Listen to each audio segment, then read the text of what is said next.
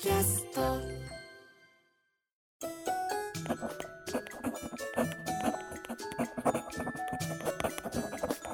政治道楽皆さんこんにちは。ポッドキャスト番組政治道楽 TBS ラジオ記者の澤田大樹です。そしてこの番組を一緒に担当してくれるパートナーは選挙ライターの宮原ジェフリーです。よろしくお願いします。ますそして、えー、ちょっといつものいつものバタバタ。スタッフのはい。はい。矢ヶ崎さん。もいます。お願いしはまよろしくお願いしますはい。政治道楽は趣味について語るように政治を語っていこうというポッドキャスト番組です。毎週月曜日に毎回20分くらいの番組を配信しています。ということで、はい。また、例によって4本撮りの。4本撮りの4本目で。す。だからグダグダしてるってい失うね。礼しました。はい。はい。あのー前に、うんえー国会対策、国対とは何かみたいな話を、えーあれ7月かな？に放送したと、あ、ほ配信したと思うんですけど、その時に、あの、辻元さんの国対委員長っていう本をはい。ベースにはい。話しましたよね。そうでした。そしたらですね、あの本すごい、アマゾンで売れて、おランキングがうん。政治分野だとすごい100何位とかだったのが、はい。2位とかまで上がって、で、全体でも30何万位とかだったのあが、一気に1万位台ぐらいまでガーって上がって、え。あれ、あの本があのタイミングで売れる要素が多分このコンテンツしかないと思われるので、この、ポッドキャストもしくは YouTube 配信を聞いてうん、買った人は結構いたのではないか説。ーなんかね、ツイッターに書いてくれた人とかもちょこちょこね、うん。聞いてか買いましたみたいなことをね、ありがたいとこ。そう。影響力あるのかないのかっていうのがね。まあ、ベースがそんなに政治本の、そう、ジャンルがね、ね、動きがあんまないから、かもしれないですけど。はいうん。バッて取り上げると、うん。順位がガーンって上がるっていう。とはいえね、どうやってそうやって興味持って手に取ってくれる人がいるっていうのね、話しがいもあるし、ぜひね、はい、ありがたい限りです。まあ、あれ面白い本なんでね、ぜひぜひ、あの、うんまあ、図書館で借りるでもいいし、うんあの、本を、あの、買って読んでみるでもいいし、知り合いから借りるでもいいし、ちょっと読んでみたい、いただけたらなと思っております。うんそして今回もうん、本がはいテーマとはい。いうことで、ある本をうん今回ご紹介したいんですが、はい。えーそのタイトルが、えー、霞が関の人になってみた、知られざる国家公務員の世界という本ということで、はい。よ。はい。著者が、うん。えー、霞一華さんという方で、うん。えー完全という出版社から出ている本です。はいはい。で今年の、えー、冬ですよね、うん。に出たばかりの、結構学学習漫画とか出してる出版社さん、あ、そうそうそうそう。えー2023年2月に出されている本で、うんで、なぜこの本を我々が手に取るに至ったかというと、うんえー、霞一華さんが、うんえーこの番組を聞いていただいたという、ありがとうございます。はい。あの、憲本1号がうん霞一華さんのこの本でしたっていうことなんですよね。はい。うんそうなんです。で、結構ね、あの、表紙が黄色でうん書かれていて、いろんな漫画が、うん絵がいっぱい描かれていて、で途中にも挿絵とかが、ねはいイラスト見覚えあるのはどうなったあ、途中にはないか。途中にはあんまないか。途中にも。もう入ってますよね。まあところどころね、挿絵が結構入ってますよね。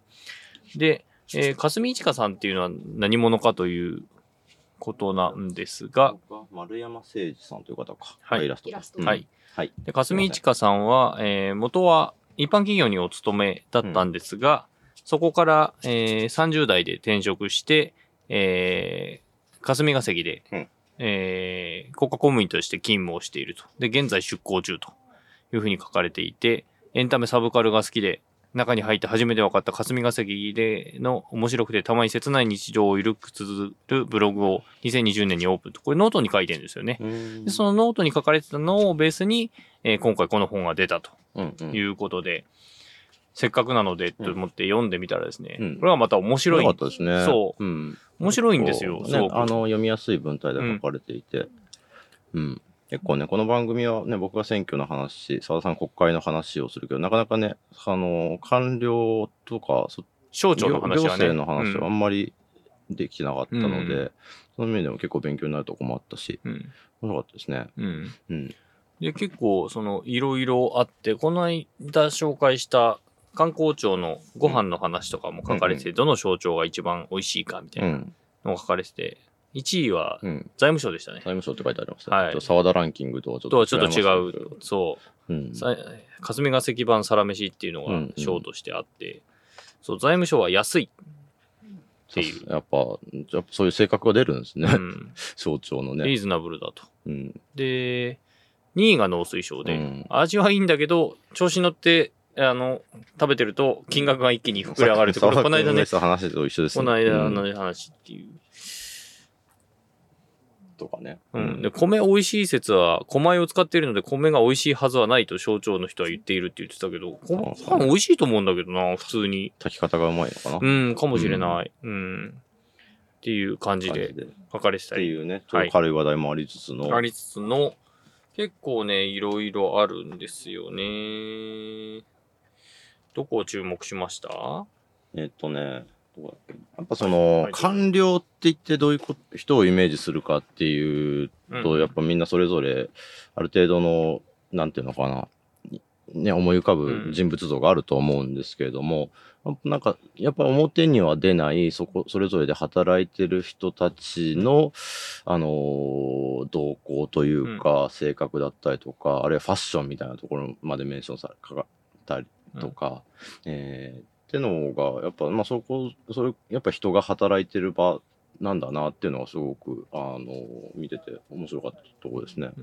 うん。やっぱあの、まあ、ご自身、勝見一華さん自身が、うんあの、これもちろんペンネームですけども、うんあの、外から来たうん人なので、うん。結構そその、うそう、その新卒でではなくて。そうそうそうそう。当たり前がそれっていうよりは、うん。外から見て、あれっていうところを結構書き留めて書いてるのから、なんかあの、民族学とか、うんうん。あの、社会人類学、文化人類学系の感じで読めるっていうのがね、あの、新たな出会いというか、新たな文明との出会いみたいな感じでね、うんうんうんうん。読めるっていうのがね、面白くて、あと、特にやっぱり法律の作り方うんうん。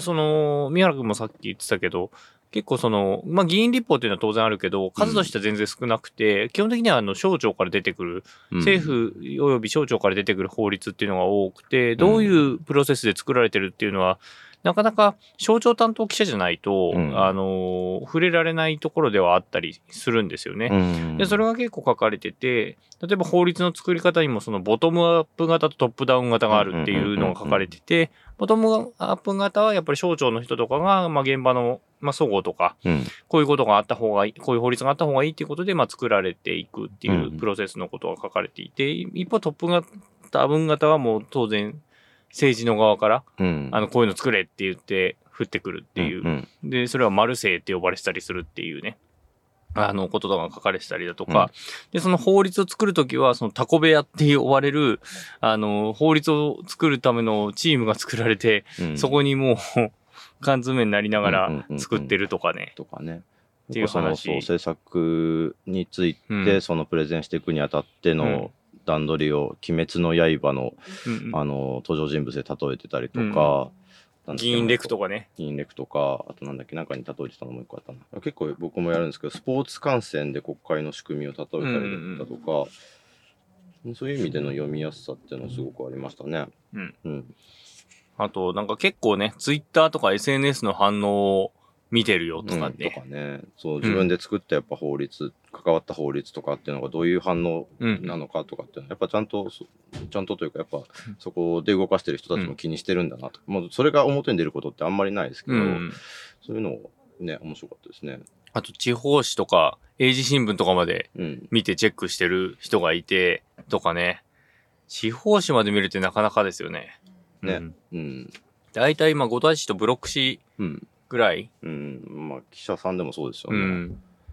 だから、意外とそんなとこまでチェックしてんだなっていう話とか。うん澤田さん自身はそのやっぱ政治家とか国会関係の人と話す機会って多いと思うんですけど官僚とかとのつながりとか僕はね、正直あんまりないんですよね。うんうんっていうのは、あの、官僚とつながりがある人っていうのは、まあうんもちろん省庁担当の、えことをやったことがある人。で、でも政治部って意外と、民放の政治部は、うん省庁と関係を持つ部署って実は限結構限られていて、うんあの、つまり社会部が多いんですよ。うん社会部とか経済部が省庁を持つことが多くて、うんえー政治部で持つとこって外務省と防衛省と内閣府ぐらいうん。なんですね。なんで、まあもちろん復興庁とかそういうところもあるけど、うんまああそこは内閣府の外局みたいなところだから。あなので、えーそういうところが多いので、どうしても少なくなる。しかも僕は政治部にいた時は野党担当だったので、ほとんどその、官邸に入ってなかったんですね。で、官邸は結構いろんな省庁から人が来ていて、出向してきて、うん。えー秘書官をやってたりとかするので、秘書官担当とかになると、その秘書官経由でいろんな人と仲良くなったりっていうことがあったりするんですけど、僕はそこをやってないので、実は省庁関係の人はあまり知り合いがいないんですよね。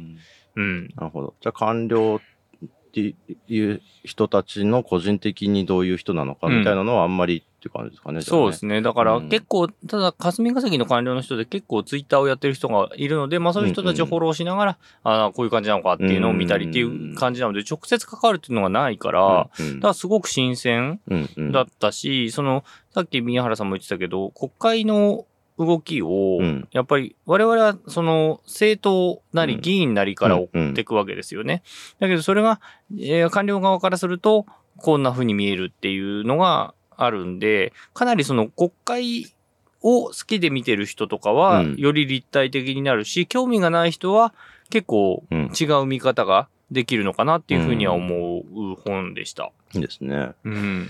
そうそう。で、僕自身もその霞が関でほんの一瞬、半年ぐらいですけど、働いてた時期があるって話をちょろっとだけしたんですけど、それ何かっていうと、外務省の外郭団体の派遣社員っていう立場で働いてた時期がほんのちょっとだけあって、うん。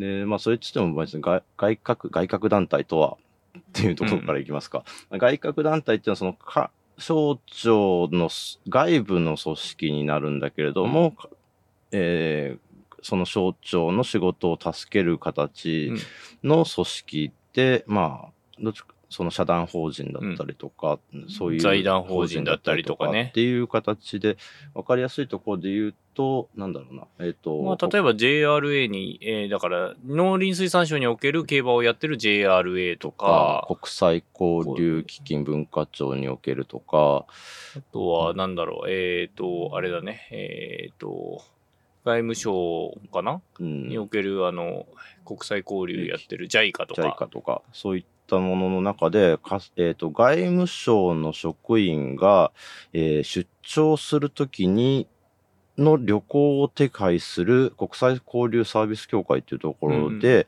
えー官僚だったりとか政治家がビザを取りに行くときの書類を作る仕事をちょっとだけしたんですよ。へでー外務省の中のちょっと別館みたいな古い建物の中で、えっ、と、まあ、国によ、行く国によって、そのビザの申請の書類って違うんですよ。なので、パソコンで出力ってことはでできないところがほとんどで、うん何使ってたかっていうと、タイプライター使ってたんですよ。おー。今時すげえと思って。役所で一太郎とかよく聞いたけど、タイプライター、それまあでも10年、当時民主党政権ぐらいだったんで、うん。10年ちょっと前なんですけど、その合わせて、まあアルファベットだけなんで文字で打ってって、みたいなことをね、へやっーる中で、そこでまあその直接的に触れ合うってことはなかったんですけども、まあその霞が関をうろうろしてて、うんうん見えてくる、まあ官僚の雰囲気、まあでも結構ね、えっ、と、例えば外、もうこれも10年以上前なんで今知らないですけど、えっ、と、首からかける ID のストラップの色によって、えっ、と、どうだったかな僕外郭団体は黄色。出入り業者は赤で、うん。官僚は青みだったかうん緑だったかとかっていうふうに分かれていて、うんあああの人は偉い人なんだみたいなのとかっていうのが見えたりとかしたんですけどでもその中でそのそれぞれがどういう感じで働いてるかとか省庁によってどういう性格なのかとかっていうのはそんなに見えてくるところではなかったんですけど、そこその霞一華さんの本には結構ねその省庁によってこういった性格でた例えばその環境省なんかは新しい省だし、うん。あのクールビズを推進してる立場からみんな年中あのどっちかというと軽い軽いラフな服装をしているとか、なんかそういうそういうのもね見えて面白かったんですけど結構でもねそう霞一華さん自身がどこの省庁で勤めてるかみたいなのは伏せられたままなので、うんちょでもちろんだからどっかで働きながら全てが見えてくるってことはきっとないと思うから、うん。あんまりあの、言及されてない省庁、例えば国交省の話とかは全然出てこないなとかっていう部分については、やっぱそこはどうしても限界はあるところだと思うんですけども、その上で面白く書かれてて、よかったなと思いますね。そう。あの、国会見ててもね、結構省庁の人によってうん、色って結構あって、うん あの、国会も、その、省庁出身者で国会議員になってる人とかがいて、ね。うん。で、経産省だとこういう人とかうんうん。っていうのは結構あるんですよ。なので、そのお話が分かってたりとかすると、よりやっぱり楽しめたりもうんする。し、うん。結構ね、経産省は、あの、軽い感じ。うんうん。あの、言葉を結構あと走らす感じってうんうんいううキャッチーな言葉を使いがちとか、まあ、そういう特徴が結構あったりするので、財務省がやっぱ一番お堅いとかそう話とかそうそうそうそうそう。農水省は方言が強いみたいな話がちょっと面白かったですね。そう。うん。あの、官僚って言ってもやっぱり結構い、あのーうん。もうご存知の方は多いと思いますけど、キャリアによっていろん。な変わっていて、国家一種を受かってる人、国家二種の人、三種の人、あと議官の人とかっていうの、あとはもう地方採用の人もいるし、なので結構いろんな人たちがいっぺんに働いてるんですよね。で、やっぱ国会ではこう、あの、官僚の人はもちろん、あの、省、あの、委員会とかに出てくる省庁の人たちは当然いますけど、うん。あとはその、国会連絡員って呼ばれる、まあ、ツバメとかカラスとか言われたりする、うん。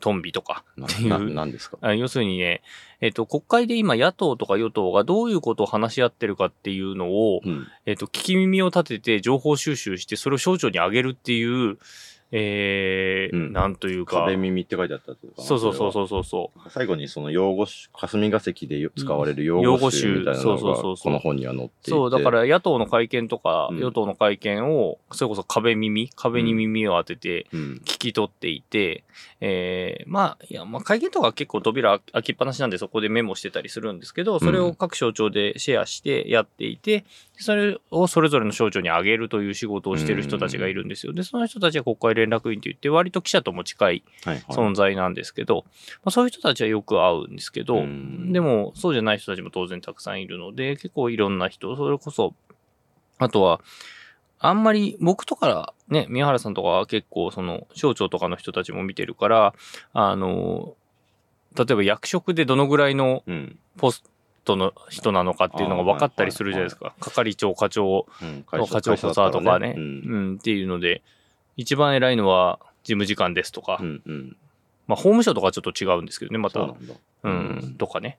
うん、っていう話とか、まあ、時間、ね、それ、山崎さんもさっき言ってましたもんね。そうですね。あの、ちょうどその役職の方をイラストでわかりやすくうんね示していただいてるページがあって、そこを見て初めて、まあ、ちょっとお恥ずかしながらかもしれないんですが、え、事務次官って一番上なんですねっていうのを、ね。ちょっとさっき雑談の中で、そう、次っていう字が入るので、トップではないのかなって思っていたのが、まあそういうところがイラストでわかりやすく示していただいてるのもいいですよね。うん。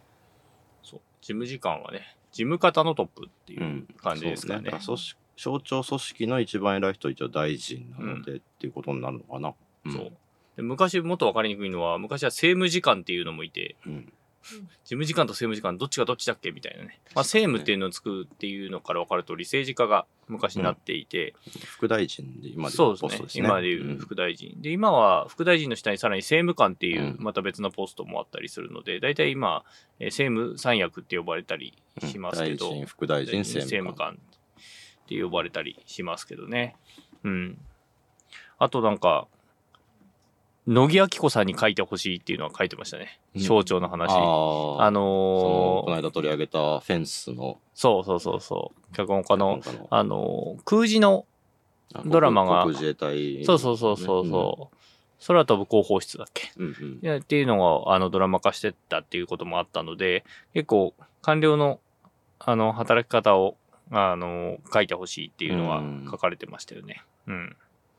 なかなか取材するのも難しいでしょうけどね。うん。あと、それこそ省庁によってだいぶ変わるから、どこの省庁に住んだっていうね、話とか。っていう中でそう、ここで取り上げてたのは、シン・ゴジラでの描かれ方ってはいいうのは結構リアルだったな、みたいな話とか、うんうんうん。そういうのもね、面白かったですね。うんあそこ結構ね、あの、ぽいですよね。ぽいっていうかすか？すごく、うん、うんリアリティを持って、うん。まあ、東日本大震災とかを参考にしながらうん作ってはいたりもしてるけどっていうこれあと後半のそのさっき言ってた用語集はどうですか？わかりますか？これ。全く知らない言葉がいっぱいありましたね。何でしたっけ？たま、卵目卵目とかで。はい。壁耳はさっき出てきた。そう。壁耳はね、記者も結構やってたりする。あ、これここ、ほら、国会連絡室っていうのがあって、っていうのが書かれてたりだとか、うんあ、国会が寝る起きるね。寝る起きるは結構その、国会ウォッチャーも使う言言葉ですね。あの、不祥事とかがあったりした時に、野党が審議を止めたりするのを国会が寝るっていう風に言って、まあ、そうすると法律とかも全部止まっちゃうのでっていう話とか、あと、お経読みね。お経読みってわかりますか？うん、今読んだんでわかりますけど、はい。まあ、今要するに本会議での採決のことをそう言って、うん、違う違う違う違う。はいあのね、趣旨説明なんですよ。あの、法律の、うんその、これを、これは、あの、晴れで法案が取った時に法律を読み上げることっていうふうに書いてるんですけど、まあ、結構委員会入る時とかに、こここういう法律を、うんうんえー、通しま、えーたいと思っております。ぜひ、この、えーよろしくお願いしますっていうふうに大臣が読むやつを大体お経読みって言ったりとかするので、本会議の質疑に入るときに読まれるのがお経読み。なるほど。これは結構国会用語として使うですよね。うん。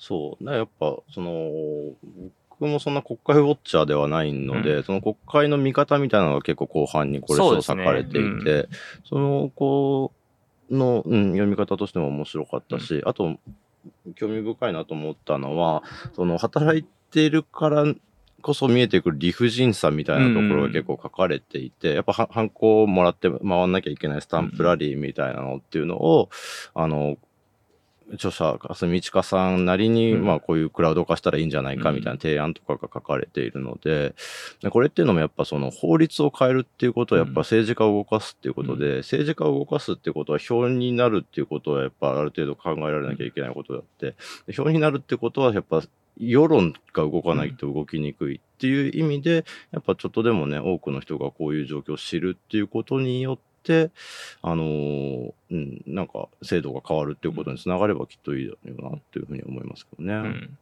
そう、今働き方がやっぱり結構その国会の審議で理不尽な待たされ方をするとか、うん。レクが必ず対面だったとかっていうのがあったり、うんうんまあでもこれコロナで結構変わっていて、うんあのーオンラインでやったりすることも増えたっていうふうに聞きますし、そうそうそう。そうなんですその政治家のそのね、あのー質問し、なんだっけ、うなんだっけ？質問用紙ね。質問用紙とか。問い問い取りとかでしょ？通うん質問通告とかっていうのとかこそ、あれこそクラウド化してや,、うんやってほしいみたいな話とか、うん。まあ、とにかく仕事大変そうだなっていうのはすごうくそこ読んでて分かるし、し仕事大変な中よくこれ書いたなっていうのも 僕思ったところですよね。ううんん。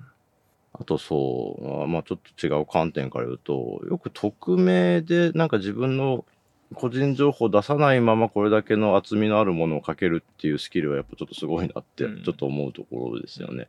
なんかやっぱこの番組で話すこととかもそうなんですけど、うんやっぱ自分の個人的な話とか、もうね、僕も澤田さんも名前も顔も出してややるわけじゃないですか。とか、っていうのを抑えつつ、でかといって教科書的なものにもならず、うん。あの読み物として面白いものっていうを書ける、しかも仕事をやりながらっていうスキルはすごいなって、普通に単純に感心したところですけどね。あとね、うんあの、何度かあの国会の中に保育園あるって言ったんですけど、はいはいあの、永田町の省庁にもあるとこがあるので、うん。そこの保育園も何箇所か。まあ省庁の中に、うんそれぞれの省庁に託児所というか保保育園みたいなのがあるんですねがあったりする。でう、んうちもその入れなかった時に国会もも申し込んだんですけど、その省庁の方もね、うん一応申し込んだりとかあしていて。枠があるんですねそそうそうそうそう。うんでもね、そっちはやっぱ落ちちゃったな。うんやっぱり結構やっぱ働きながらそこ預けてる人たち結構多くて、実際その近くを通ると、うん本当にあの夜の7時ぐらいとかに迎えに行ってるお父さんお母さんをよく見ますよ。うんうん。どうでした？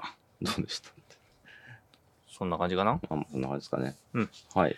ということで、あの、えーもう一度、うんえー霞一華さんの霞が関の人になってみた知られざる国家公務員の世界という本で、完全という出版社から出てますので、よろしければ、これは結構強くおすすめしても、うん。それ見た上で、例えば、国会中継まで見なくても、うん。セセッションの、えー国会特集とかを、うんうんがの聞こえ方も変わっていくんじゃないかなっていうふうに思うので、ぜひです。そうですね。やっぱ政治側からとかはね、うん与野党の政治家は結構、あの、インターネットとかも含めて語りがちですけど、なかなか官僚側の話っていうのはなかなか出てこないので、これは知る機会としてはすごくいい本だなとはい。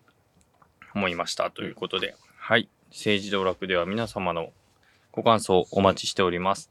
えー、ツイッターではカタカナでハッシュタグ政治道楽でつぶやいてください。えーまたご意見ご感想もお待ちしています。えーアドレスは sd-tbsradio.tbs.co.jp sd-tbsradio.tbs.co.jp です。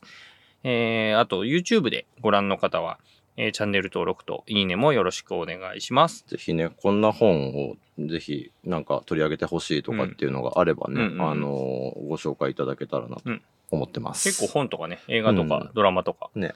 ね。というわけで、あの、政治ドラ今回はこの辺で、えーここまでのお相手は TBS ラジオ記者の澤田大樹と、選挙ライターの宮原ジェフリーと、TBS ラジオの矢ヶ崎でした。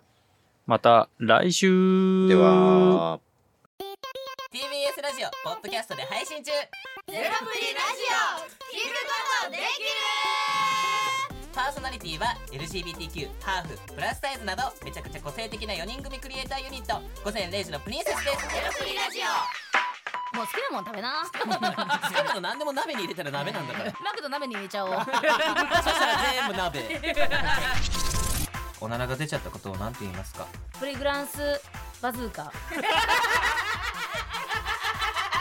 におしゃれではないよ。ゼロプリラジオ笑ってる。やんこんな感じになります笑い方海賊になりますおうち最後にこの CM 聞いてる。みんなに一言お前お前なんで言ったとにかく聞いてくださいゼロプリで検索ゼロプリラジオ毎週土曜午前0時に配信それではポッドキャストで会いましょうせーのほなまたゼロプリレディオ